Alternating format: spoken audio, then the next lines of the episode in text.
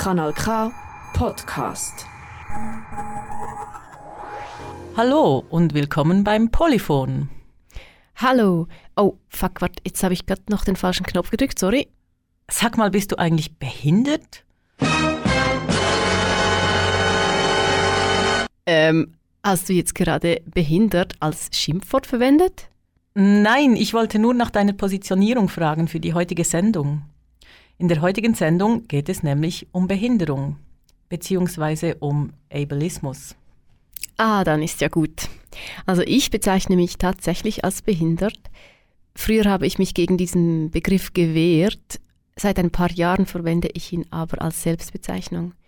Ich finde es nämlich gut, mich als behindert zu bezeichnen und nicht unbedingt als Person mit Beeinträchtigung, obwohl ich das natürlich auch bin. Beeinträchtigung bezieht sich vielmehr auf mein persönliches Erleben, deshalb finde ich behindert besser als Beschreibung. Behindert bezeichnet eine soziale Konstruktion, deshalb mag ich das. Behinderung als Konstrukt wie auch Gender. Die damit verbundenen Diskriminierungen können dann ebenfalls als gesellschaftliches Problem behandelt werden und nicht als individuelles Problem. Und genau darum geht es in der heutigen Sendung. Wir beschäftigen uns mit Behinderung als Unterdrückungskategorie. Ableismus wird das genannt. In der nächsten Stunde werden wir uns den Begriff Ableismus genauer anschauen. Wir hören Geschichten über Barrieren und Barrikaden, Geschichten über Raum, Zeit und Verhältnismäßigkeit von Behinderung dazu. Es geht um genaues Hinhören, langsame Tiere und Kapitalismuskritik. Schön bist du dabei.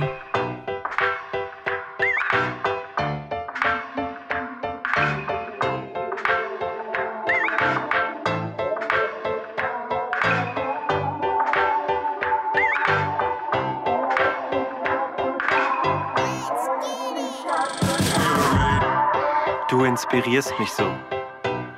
Du bist so lieb und froh. Höre ich solche Sätze, bin ich weder lieb und froh. Und kannst du bitte etwas Abstand halten? Ich bin doch kein Tier im Zoo. Du bist so vollkommen entspannt. Es ist so toll, wie du das machst. Du bist ein Vorbild und gibst Kraft. Ich bin kein Vorbild, ich bin rotzfrecher Songtexter, schreibe Klappbanger als Popsänger und Top-Rapper. Wie du das alles schaffst, das ist voll cool. Ich könnte es ja nicht so mit dem Rollstuhl. Mein Rollstuhl bedeutet für mich, ich bin dabei. Und nicht, dass ich gefesselt bin und Teil von einer Minderheit. Du bist ein wunderbarer Mensch. Ich bin so froh, dass ich dich kenne. Ich mache ein Foto mit der Cam, okay? Ey, machst du einfach so ein Foto mit der Cam, wird dieser wunderbare Mensch dir dein Unterarm verdenken. Mega nice, dass du auch auf dieser Party bist. Ich mag dich echt, du bist voll crazy, Mann, und wahnsinnig. Wow, bei deinen Sätzen stockt mir der Atem. Um ehrlich zu sein, hab ich jetzt keinen Bock mehr auf Party. Ich zieh vor dir den Hut, du bist so ein liebevoller Typ. Du hast Esprit, die ganze Energie, die du versprühst. Dieser liebevolle Typ ist manchmal voll das Arschloch. Ach, jetzt guck nicht überrascht und tu ihr voll auf ratlos. Er ist nicht dazu da.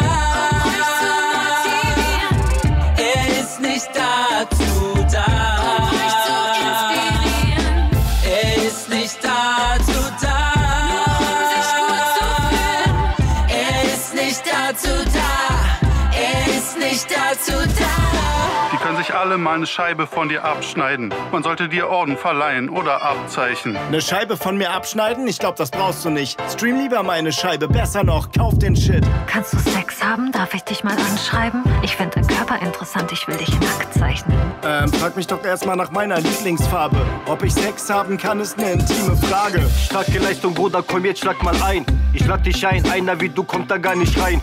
Man kennt mich hier, ich gehe regelmäßig hin. Aber wenn du noch Geld über hast, spendier mir doch einen Drink. Was du erleiden musstest, möchte ich nicht erleben. Dass du noch lachen kannst, trotz deiner Schicksalsschläge. Ich lache in der Natur, spare deinen Schicksalsschlag. Aber wenn ich dich sehe, weiß ich, warum man Mitleid hat. Der war gemein. Du motivierst mich halt mit deinen positiven Vibes wie ein Kolibri im Wald. Warum ich dich wie ein Kolibri so motiviere, weiß ich nicht, denn ich lieg meistens einfach rum wie tote Tiere. Du bist ein transzendentes Wesen von einem anderen Planeten. Lass mich für dich beten. Ich bin nicht von irgendeinem anderen Planeten, aber wenn du helfen willst, dann schieb mich an den Tresen. Er ist nicht dazu da.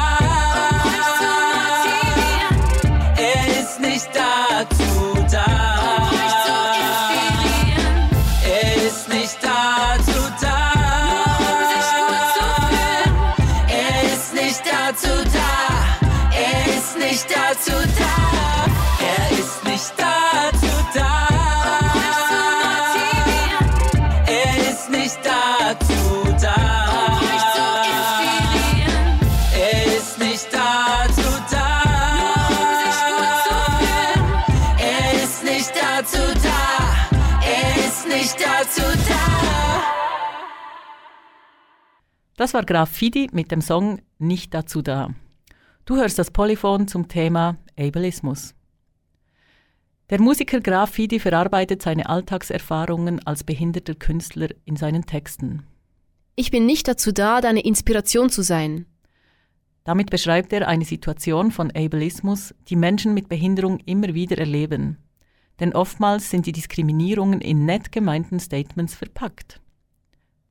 Ableismus ist der Begriff, um über die Diskriminierung von Menschen mit Behinderung zu reden.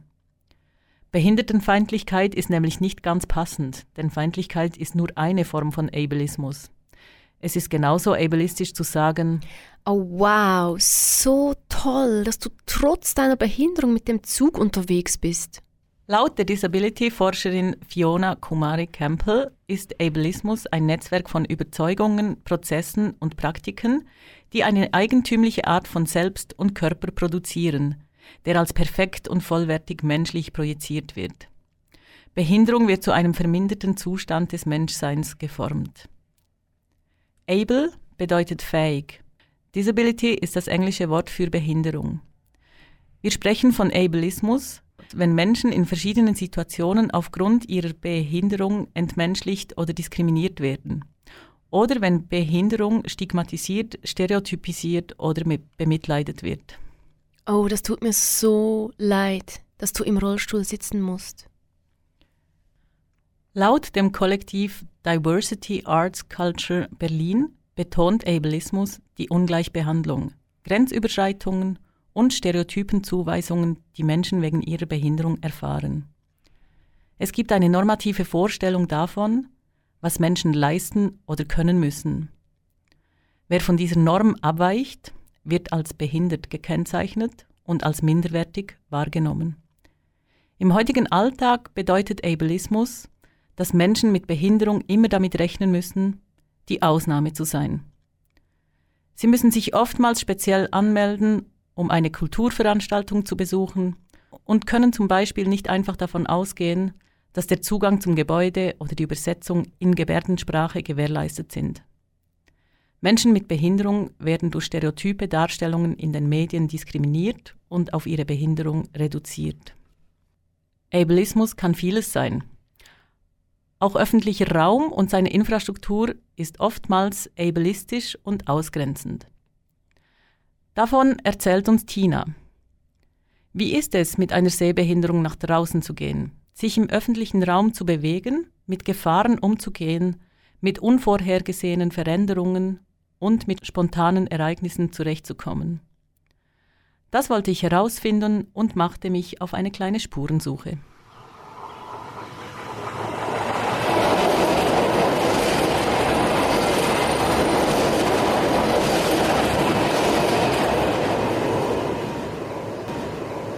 Neben mir sitzt Tina.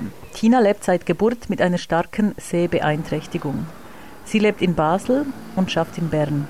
Und ich möchte von ihr wissen, wie sie sich in einer großen Stadt bewegt und orientiert und welchen Herausforderungen sie begegnet.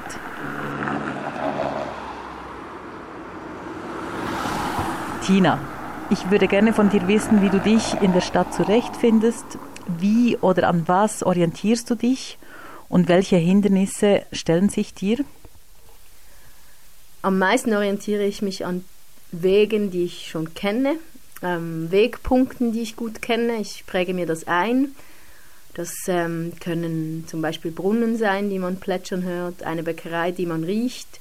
Ähm, und auch, weil ich einen kleinen Seerest habe, auch äh, visuelle Wegpunkte, einen markanten Baum etc.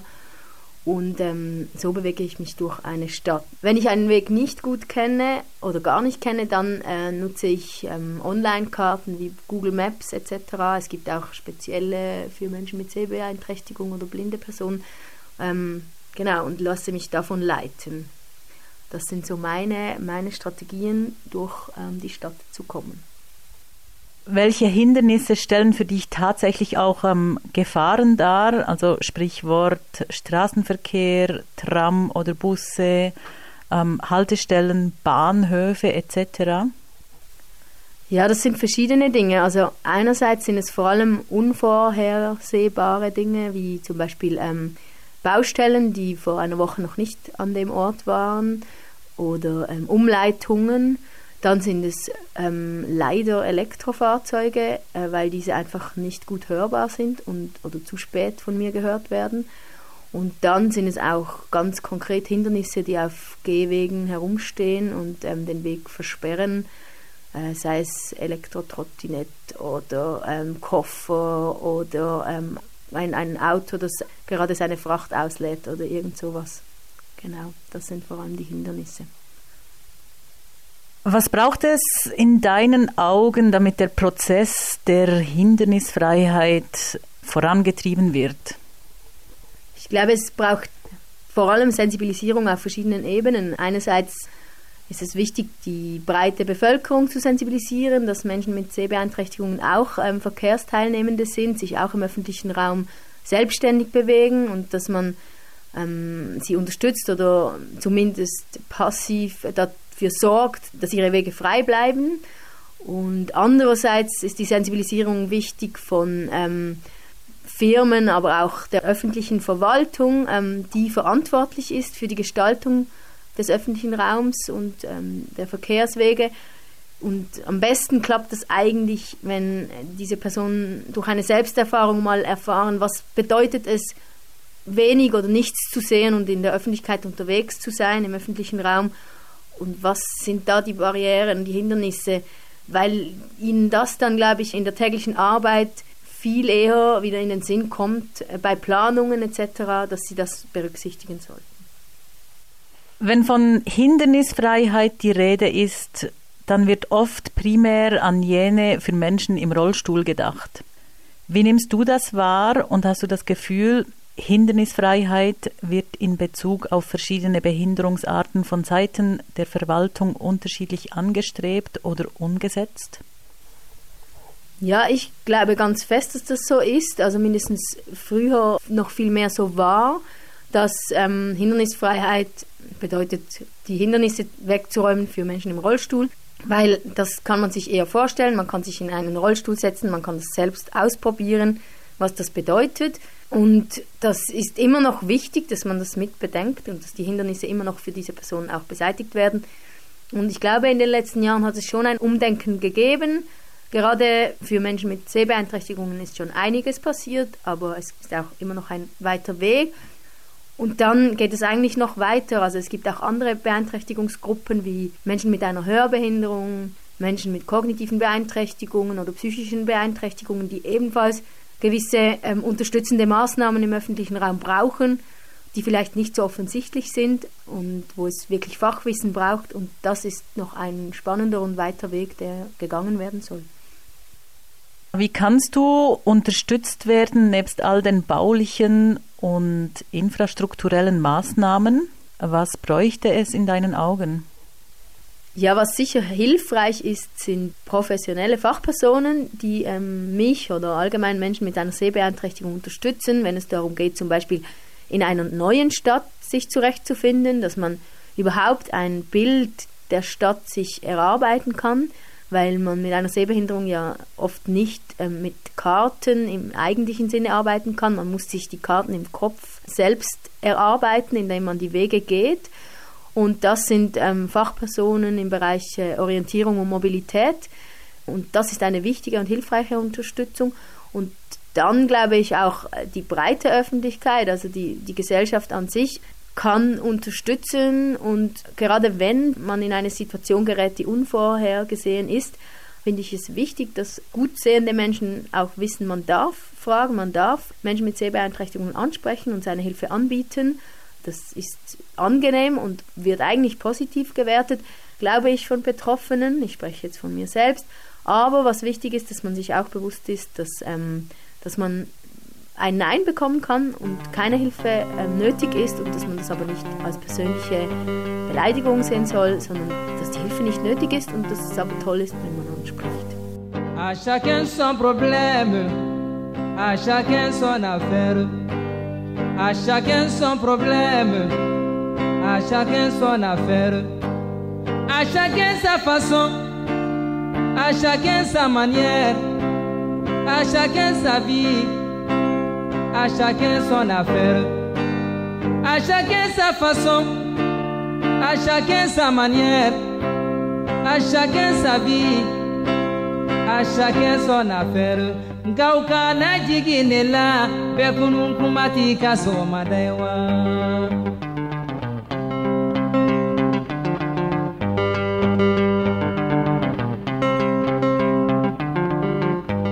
dɔ ye balola malo de la dɔ ye balola saɲɔ de la dɔ ye balola finikisɛ la dɔ ye balola kaba de la san kalo tan ni fila kɔnɔ dɔ ye balola sɔ de la u kana jigi u la bɛɛ kunun kuma t'i ka sɔgɔmada ye wa.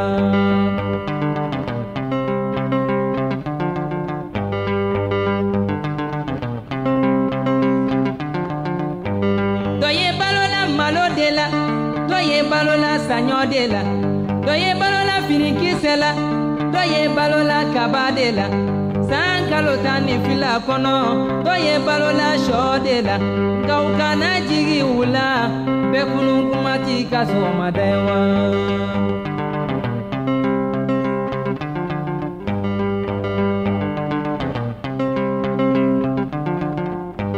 dɔ ye sila sanga so kɔnɔ dɔ ye sila vila de kɔnɔ dɔ ye sila tɔli so kɔnɔ dɔ ye sila bɔgɔ so kɔnɔ dɔ ye sila bugu so kɔnɔ dɔ ye sila bulon de kɔnɔ san kalo tan ni fila kɔnɔ dɔ ye sila bulonda de la nka u kana jigi u la bɛɛ kunun kuma t'i ka sɔgɔmada ye wa.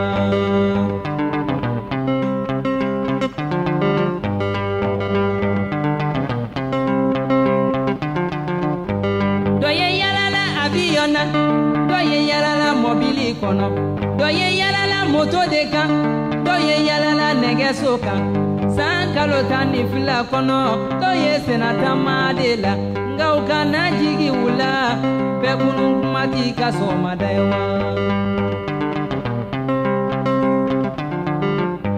cɛba dɔ ye muso naani furu la wa dɔ ye muso saba furu de la walayi dɔ ye muso fila furu wa dɔ ye muso kelen furu de la san kalo tan ni fila kɔnɔ dɔ ye cɛganaya de la nka u kana jigi u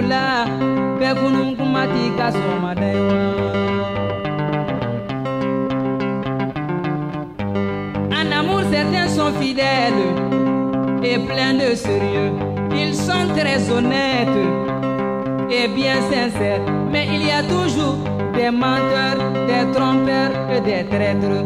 Nka u kana jigi u la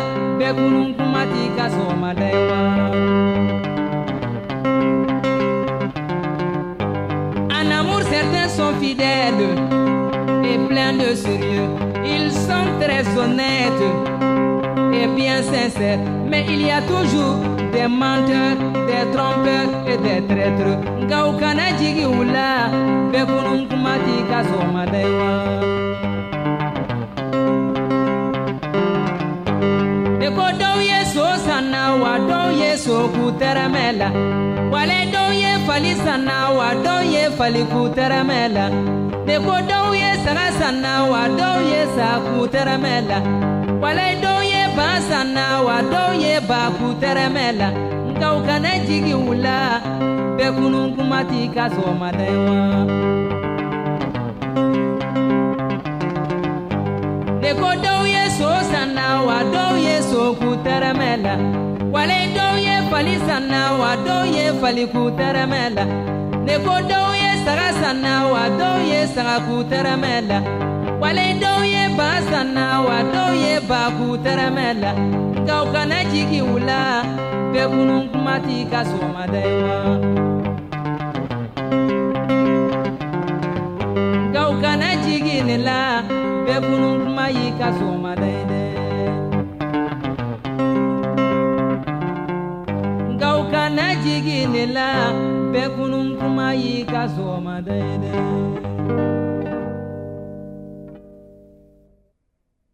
Das waren Amadou und Mariam mit dem Song Chacun son problème. Du hörst das Polyphon zum Thema Ableismus und dass es eben genau nicht darum geht, dass alle ihre eigenen Probleme haben und selber lösen sollen, darum geht es im nächsten Teil der Sendung. Ableismus dieser Begriff taucht immer häufiger auf, zum Beispiel auf Plakaten in einem Konzertlokal. Dort steht, wir tolerieren keinen Sexismus, Rassismus, Klassismus, Ableismus. Es gibt Parallelen zwischen Ableismus, Sexismus, Rassismus und ähnlichen Ismen, aber auch Unterschiede. Eine Identität als nicht behinderter Mensch ist fragil. Spätestens im Alter sind wir alle mittendrin im behinderten Leben. Kein Leben geht ohne Beeinträchtigung zu Ende. Und in den allermeisten Fällen haben wir alle vorübergehend kleinere und größere Beeinträchtigungen im Lauf des Lebens. Alle machen wir Erfahrungen mit Beeinträchtigungen, mit Krankheiten, mit Abhängigkeiten von anderen, mit Hilfsbedürftigkeit, ohne jedoch dadurch automatisch behindert zu sein. Dennoch, ein schwerer Unfall reicht und zack ist man Teil des Clubs der Behinderten. Vielleicht ist das ein Grund, weshalb Behinderung so viel Angst und Unsicherheit auslösen kann. Sie ist in Wirklichkeit näher dran am nicht behinderten Leben, als den meisten Leuten lieb ist. Ableistisches Handeln kann ein Versuch sein, sich eine unangenehme Wahrheit vom Leib zu halten. Niemand ist unverletzlich. Ableismus kann behinderte Menschen zu anderen machen und sie auf Distanz halten. An der vermeintlich sicheren Normalität muss dann gar nicht erst gerüttelt werden. Wer spricht über Behinderung und wo wird Behinderung verhandelt? Klar, es gibt die Plakate von Pro Infirmis und die Debatten im Parlament über die IV-Gelder. Aber dass behinderte Menschen sich auch an anderen Orten und vor allem in einem anderen Licht als dem des Mitleids zeigen, zeigt uns das queere Theaterprojekt Kryptonite. Ich habe mich mit zwei Personen von Kryptonite getroffen und mit ihnen über Theater, Behinderung, Zugänglichkeit und Kritik am Leistungsdenken gesprochen.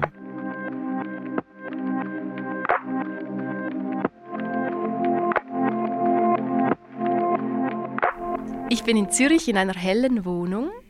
Es ist die Wohnung von Edwin Ramirez. Mit Edwin und Nina Mühlemann sitze ich am Tisch und ich freue mich sehr auf das Gespräch mit Ihnen. Ihr seid die GründerInnen von Kryptonite. Was ist Kryptonite? Kryptonite ist ein Theaterkollektiv, primär bestehend aus Edwin und mir.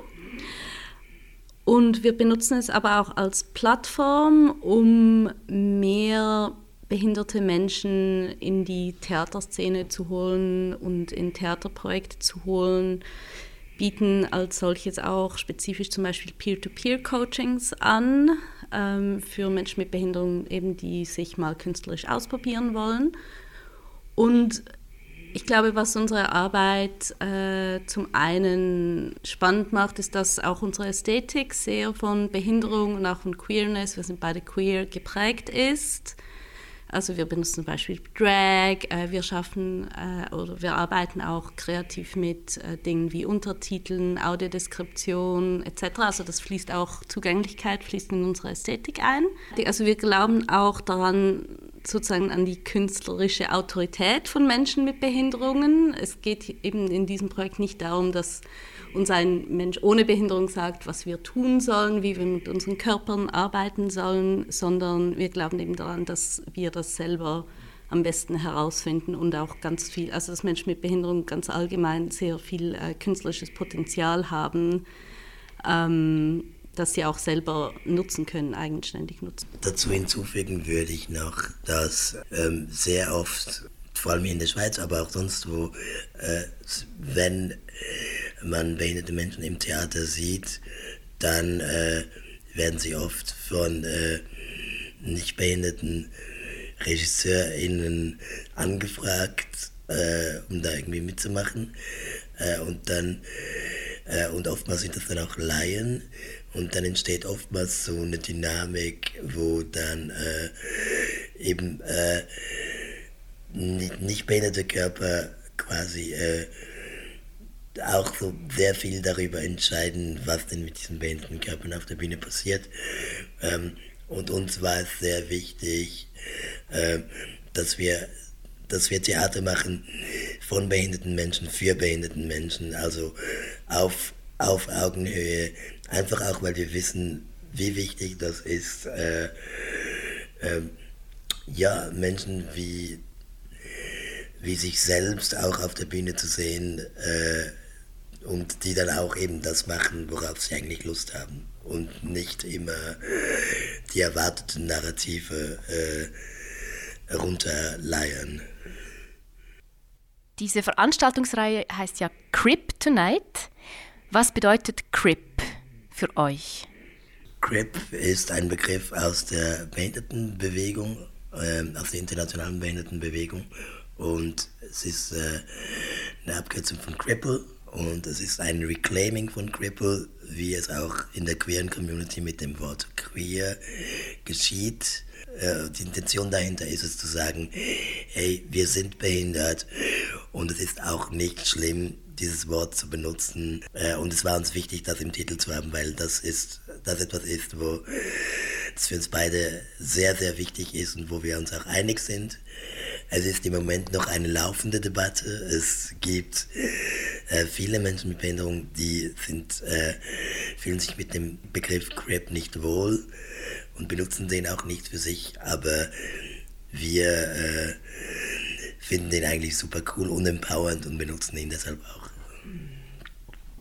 Wie hat sich das Projekt Kryptonite entwickelt? Wann hattet ihr die Idee dazu und weshalb hattet ihr die Idee dazu?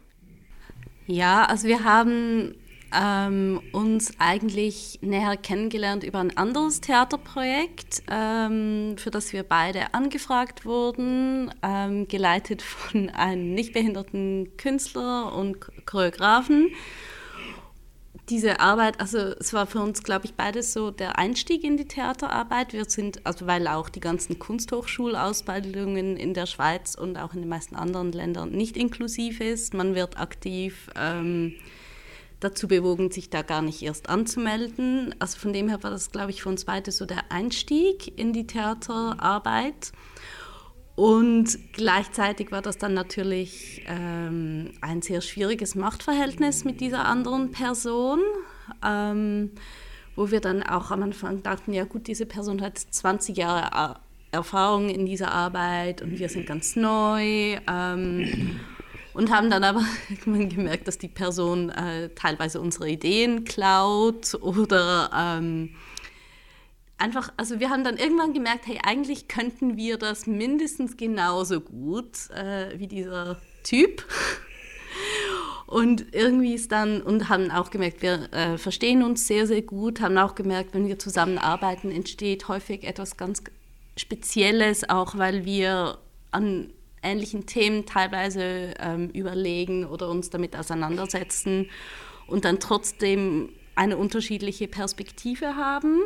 Ähm, fanden wir das auch einfach mega spannend zusammenzuarbeiten und haben dann irgendwann gedacht, hey, wir glauben, wir können das auch ohne diese weitere Person und haben uns dann entschlossen, unser eigenes Projekt zu starten, was wir dann halt natürlich auch konnten, weil wir eben diese vorherige Arbeit schon gemacht hatten, Kontakte hatten, äh, schon Aufführungen gemacht hatten. Ähm, von dem her sind wir auch dankbar für das, was wir da gelernt haben, aber auch froh, dass wir jetzt unser eigenes Projekt haben.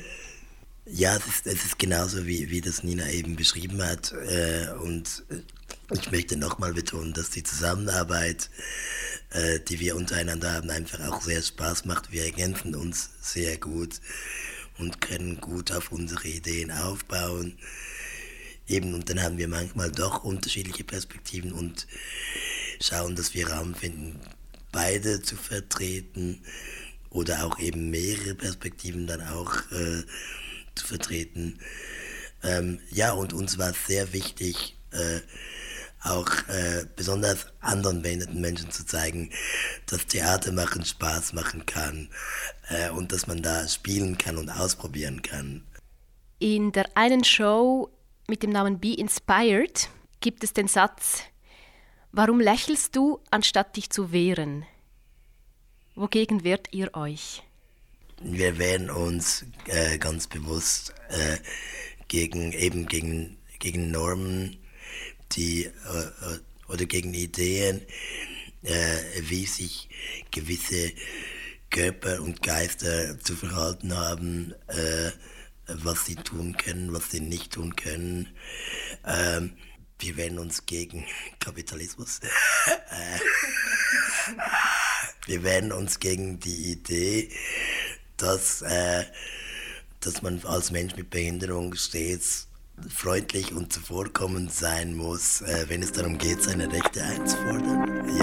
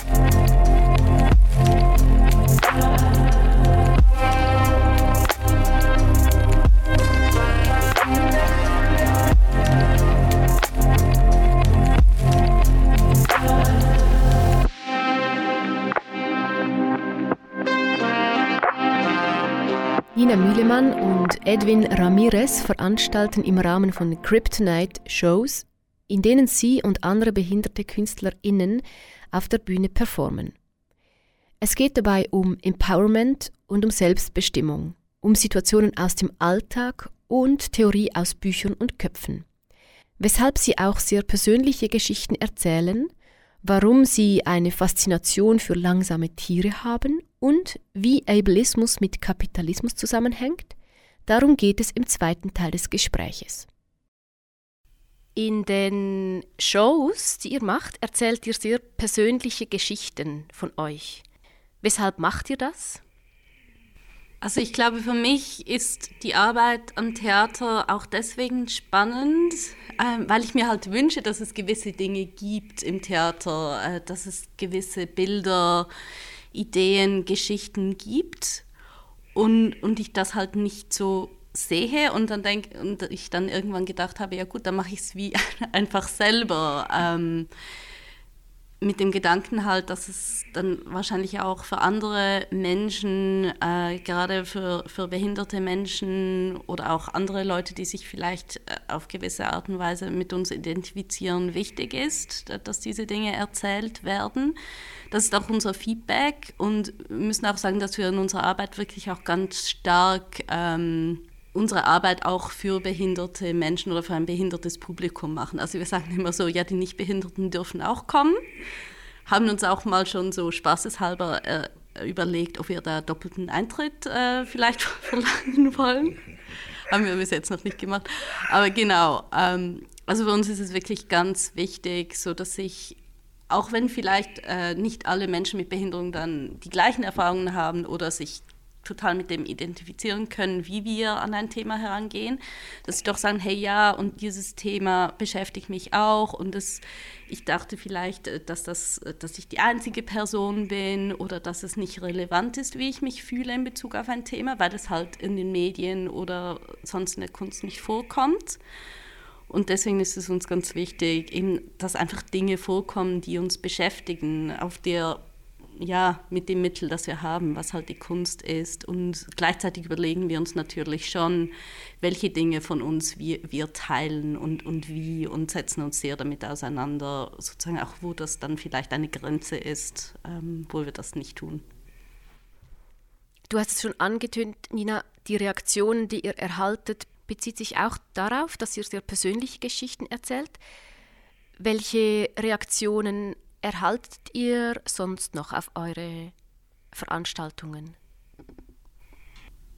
Ja, also was zum Beispiel ganz mega, mega schön war bei, bei Be Inspired, ähm, war, äh, dass ganz viele diese Idee toll fanden, mit einer Insel, auf der man sich zurückziehen kann, als äh, behinderte Person oder marginalisierte Person, auf dem man dann äh, gemeinsam leben kann und, und, äh, neue Lebensstandards formen kann, äh, die auf einen angepasst sind.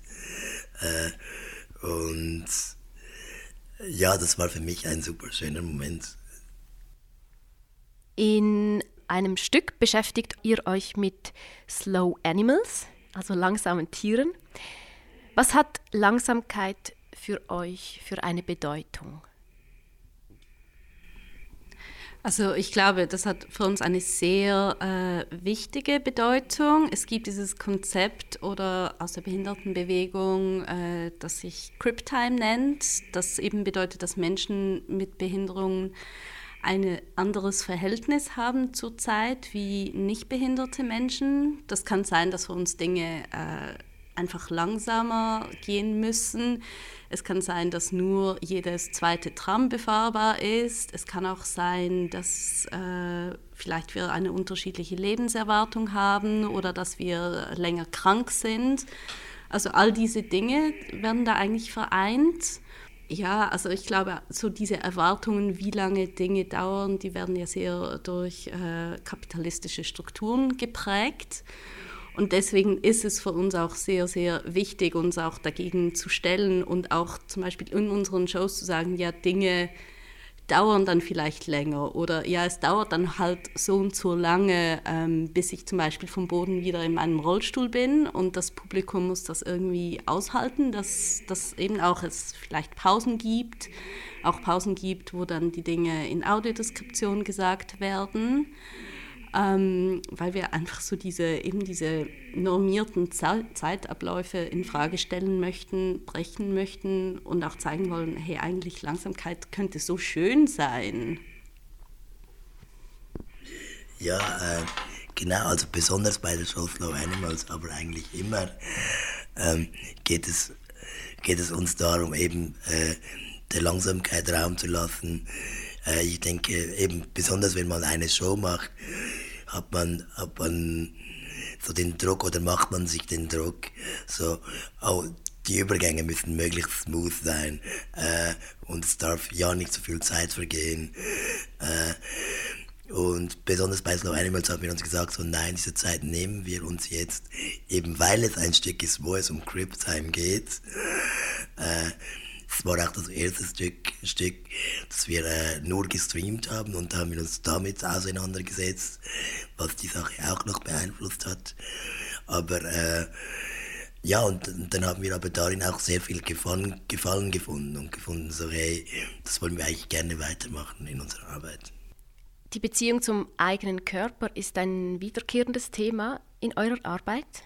Dabei erzählt ihr auch von Scham, Nina, du hast erzählt in der Show, ich glaube es war Slow Animal, dass du als Kind äh, zu Hause oft rumgekrochen bist und wenn Besuch kam, dann haben sich deine Eltern ein bisschen geschämt oder es war ein bisschen unangenehm für sie. Und auch du, Edwin, erzählst davon, dass du dich ab einem gewissen Zeitpunkt für dein Kriechen geschämt hast. Was habt ihr heute für eine Beziehung zu Scham? Ja, also ich glaube, für mich war das sehr wichtig zu lernen, dass ähm, Scham etwas ist, das ja häufig produziert wird, um Machtstrukturen beizubehalten, ähm, was äh, häufig geprägt ist von ähm, rassistischen ähm, Ideen oder Konzepten, von ableistischen Ideen oder Konzepten, sexistischen, queerfeindlichen Konzepten und so weiter. Also dass das wie ähm, das Scham eigentlich ein Mechanismus ist, um eine gewisse Norm zu, zu, beizubehalten. Das, dass ich das jetzt weiß, bedeutet nicht, dass ich mich jetzt nie mehr für irgendetwas schäme. Aber es hilft ein bisschen, äh, um mir halt bewusst zu werden, dass es nicht mein, also dass es nicht etwas ist, das an meinen Körper gehaftet ist, sondern etwas, das von außen her kommt und auf mich produziert oder projiziert wird. Und auch, dass es etwas ist, das von Menschen gemacht wird. Und alles, was von Menschen gemacht wird, könnte ja auch anders gemacht werden. Ähm, das heißt jetzt nicht, dass ich daran glaube, dass wir morgen alles anders machen. Aber das hilft schon auch ähm, für mich, äh, damit umzugehen, dass ich denke, ja, eigentlich müsste das nicht so sein oder ich muss mich auch nicht dem fügen und ich, ich ähm, eben auf jeden Fall, ich muss mich jetzt sicher nicht äh, schämen dafür, dass ich queer bin, dass ich eine runde Person bin, dass ich behindert bin. Diese, diese Scham, die äh, um diese Dinge entsteht, die gehört nicht zu mir, die gehört den Leuten, äh, die sich irgendwie damit unwohl fühlen. Und ich muss da nicht mitmachen. Äh, etwas, wofür ich Kryptonite äh, insbesondere äh, und dem Theater im breiteren Sinne dankbar bin, ist, dass es mir ein neues Verhältnis zu meinem Körper gegeben hat. Äh, ähm, als ich klein war, habe ich sehr oft den Satz gehört, äh, ja, also eben du bist im Rollstuhl, aber immerhin funktioniert dein Kopf noch. Mhm.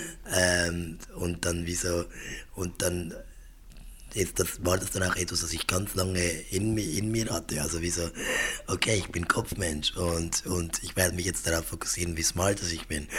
Und mein Körper ist völlig zweitrangig. Ähm, und da zu sagen, so halt, Moment, das stimmt gar nicht. Ähm, und, und, und mal meinen Körper anschauen zu können und mich zu fragen, okay, was will ich eigentlich damit machen, was finde ich spannend, was macht mir Freude.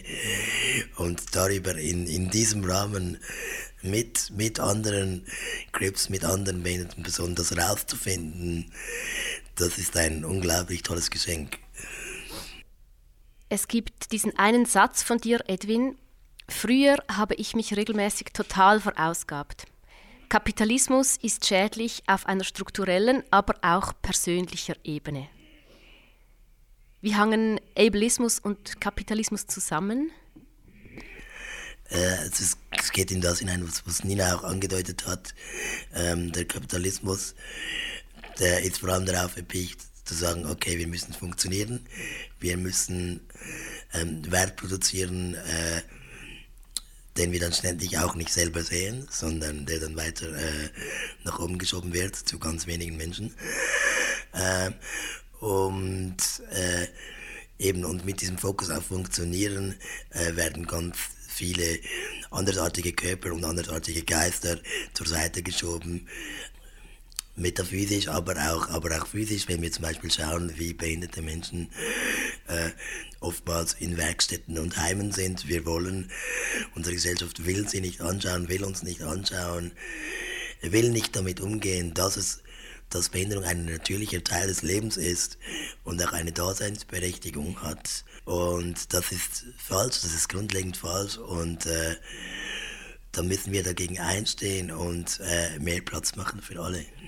Ja, und ich glaube auch, das, was Edwin vorher gesagt hat, mit diesem, was uns eben früher häufig gesagt wurde, wenigstens funktioniert dein Kopf. Also so diese Annahme, was funktionieren bedeutet. Das Funktionieren eben bedeutet, dass es auf eine bestimmte Art geschehen muss. Und, und dass einfach gesagt wird, ja, wenn, wenn etwas nicht gemacht wird auf diese bestimmte Art, dann funktioniert es nicht oder dann funktioniert dein Körper nicht oder dann, äh, das ist ja auch wieder so sehr ableistisch und das ähm, deutet ja auch darauf hin, dass wir produktiv sein müssen in einer gewissen Art und Weise. Und wenn wir das nicht sind, sind wir nichts wert ähm, oder sind unsere Körper oder unsere Geister nichts wert ja, das, das ist, glaube ich, sehr äh, wichtig, da irgendwie sich dagegen zu stellen.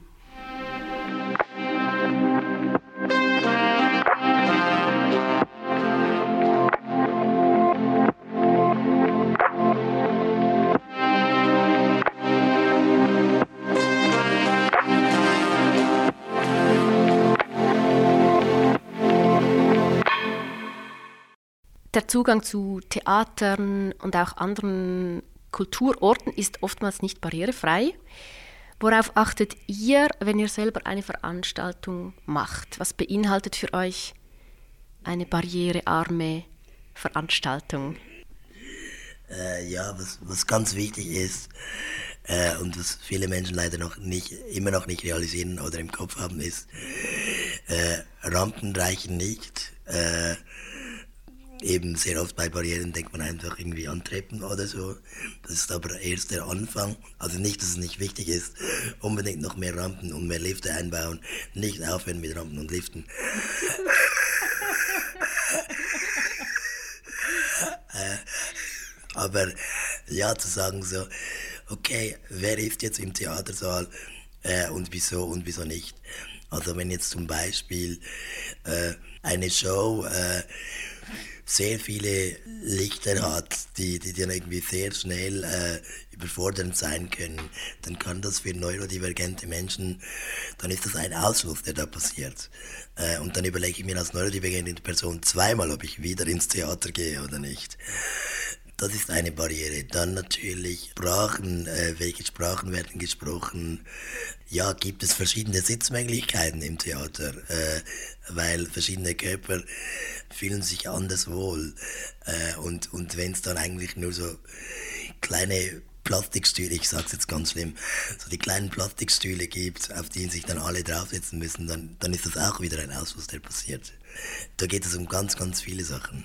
Ja, also ich glaube, also wir beschäftigen uns schon sehr, sehr lange mit Barrierefreiheit, sowohl aus der eigenen Perspektive wie auch äh, sonst. Und ich glaube, es ist wichtig zu sagen, dass ich das Gefühl habe, in dem Bereich werden wir, glaube ich, nie auslernen. Ähm, und da ist uns auch der Austausch mit dem Publikum, das wir haben oder mit der Community mega wichtig. Und wir lernen da auch sehr gerne dazu.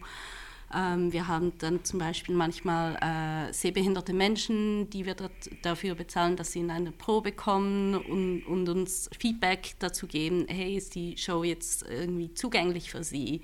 Macht das Spaß für sie? Also ist es, ist, ja, ist es nicht nur irgendwie zugänglich, sondern macht es auch Freude.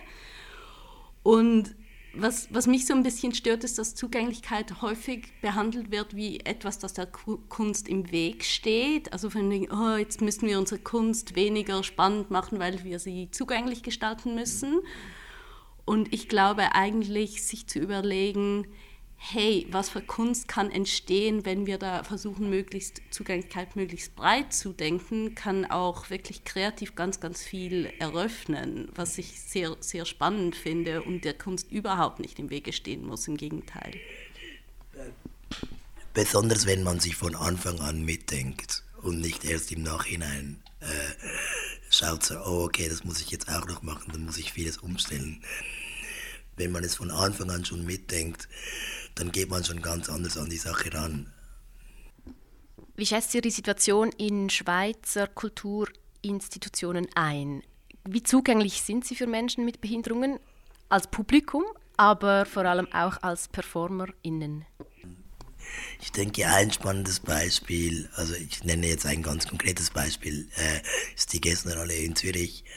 Äh, das ist sozusagen unsere Homebase mit Kryptonite. Äh, das spielen wir bisher am meisten. Ja, die, die Theater oder die, die, die verschiedenen äh, Orte, an denen Stücke ausgetragen werden, die sind zugänglich. Aber äh, von den Proberäumen sind ganz viele nicht zugänglich, weil sie irgendwie im zweiten Stock sind und da hat es Treppen.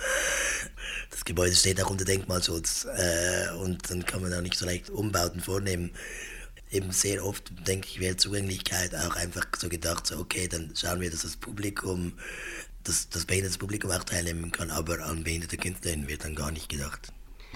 Genau, und was ich halt noch mega wichtig finde auch, ist, dass es, also natürlich geht es um ein behindertes Publikum, da glaube ich, wurde jetzt schon viel damit gearbeitet, aber es ist noch sehr viel Spielraum. Dann behinderte Menschen, die auf der Bühne stehen und wo, glaube ich, noch ganz viel Arbeit geschehen muss, ist so hinter der Bühne.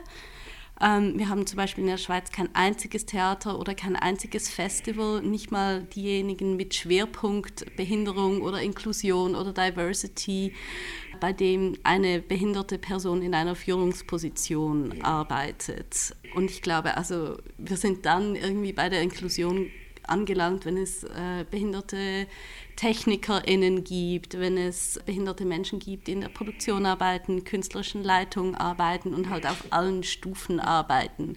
Und was ich so ein bisschen schwierig finde, ist, dass behinderte Menschen vor allen Dingen in den Bereichen Zugang kriegen, wo sie dann auch Visibilität sozusagen bringen für das Theater oder für die Institution, dass, halt, dass sie halt zeigen können, dass sie mit uns arbeiten. Und ähm, eben wirkliche Inklusion würde bedeuten, dass wir einfach überall mit dabei sind. Was für eine Gesellschaft wünscht ihr euch? Ähm, ein, ich wünsche mir eine Gesellschaft, die viel mehr Rücksicht auf unsere individuellen Umstände nimmt äh, und äh, äh, uns hilft, uns dabei unterstützt. Also auch hier zum Beispiel ein ganz konkretes Beispiel wäre äh, bedingungsloses Grundeinkommen, dass auch auf äh, verschiedene Erfahrungen Rücksicht genommen wird, dass, dass, dass den Menschen bewusst ist, dass auch äh, Leute in, mit ähnlichen Umständen andere Erfahrungen machen können. Ähm, ja, ich glaube, ich wünsche mir auch, dass es mehr Orte gibt, wo es einfach die Grundannahme ist, dass wir da sind. Und bei mir meine ich, äh, wir meine ich jetzt äh, Menschen mit Behinderungen und natürlich auch queere Menschen, äh, POCs ähm, dass es einfach die Grundannahme ist, dass wir präsent sind und nicht so, ah, oh, jetzt sind die auch noch da, was müssen wir machen, was müssen wir ändern, sondern dass wie davon ausgegangen wird, dass wir da sind und auch Raum, Raum annehmen können und auch die, bestimmen können, wie diese Räume aussehen. Dass mehr Leute realisieren, dass Zugänge schaffen auch Arbeit bedeutet. Es ist eine Arbeit, die sich lohnt. Ist eine Arbeit, die bereichernd ist aber es ist auch Arbeit. Das heißt, es gibt keine einfachen Lösungen und äh, man muss dranbleiben. Und es kann frustrierend sein, aber man sollte sich dann auch nicht entmutigen lassen. Also gerade auch in unserer Arbeit haben wir auch schon äh, Feedback gekriegt, äh, wo wir uns wo wir dann auch gemerkt haben, so, okay, da waren wir jetzt auch nicht super zugänglich. Und das war im ersten Moment so ein bisschen erschreckend und vielleicht auch so ein bisschen kränkend, wo wir dann aber auch so ganz schnell oder aus der Defensive rausgekommen sind und gesagt haben, so, ja, stimmt, also, und wie machen wir das in Zukunft besser? Vielen Dank für das Gespräch. Gibt es noch etwas, das ihr sagen wollt? Kommt an unsere Shows. Wenn alles gut kommt, nächsten November äh, sind wir am Bone Festival in Bern äh, mit einem neuen Konzept, das wir neu ausprobieren. Sind wir schon ganz gespannt drauf. Wir werden bald eine Webseite haben, äh, wo man uns auch leichter findet. Und äh, ja, wir, wir sind ganz gespannt auf die Zukunft. Ja, und wir sind natürlich auch auf Instagram, Facebook und freuen uns sehr, auch wenn zum Beispiel äh, andere behinderte Menschen mit uns in Kontakt kommen möchten, Fragen haben, hey, wie kann ich im Theater arbeiten oder ich würde gerne irgendwie was ausprobieren oder so. Da freuen wir uns immer extrem über diese Kontakte oder auch so über das Spüren von der äh, Disability Community.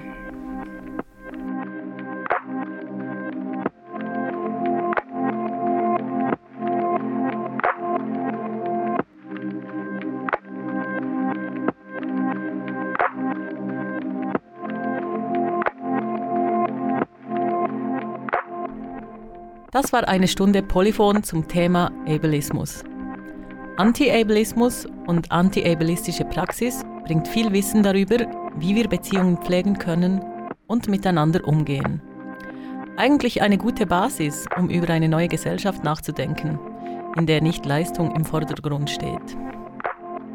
Folgende Bücher können wir dir empfehlen, wenn du dich noch weiter mit Ableismus als Unterdrückungskategorie auseinandersetzen möchtest.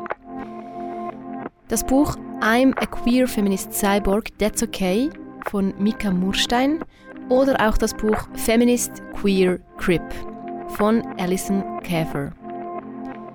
Auch die Webseite von Diversity Arts Culture Berlin und die Webseite von Rebecca Maskos beinhalten sehr gute Texte. Schön warst du dabei und bis zum nächsten Mal.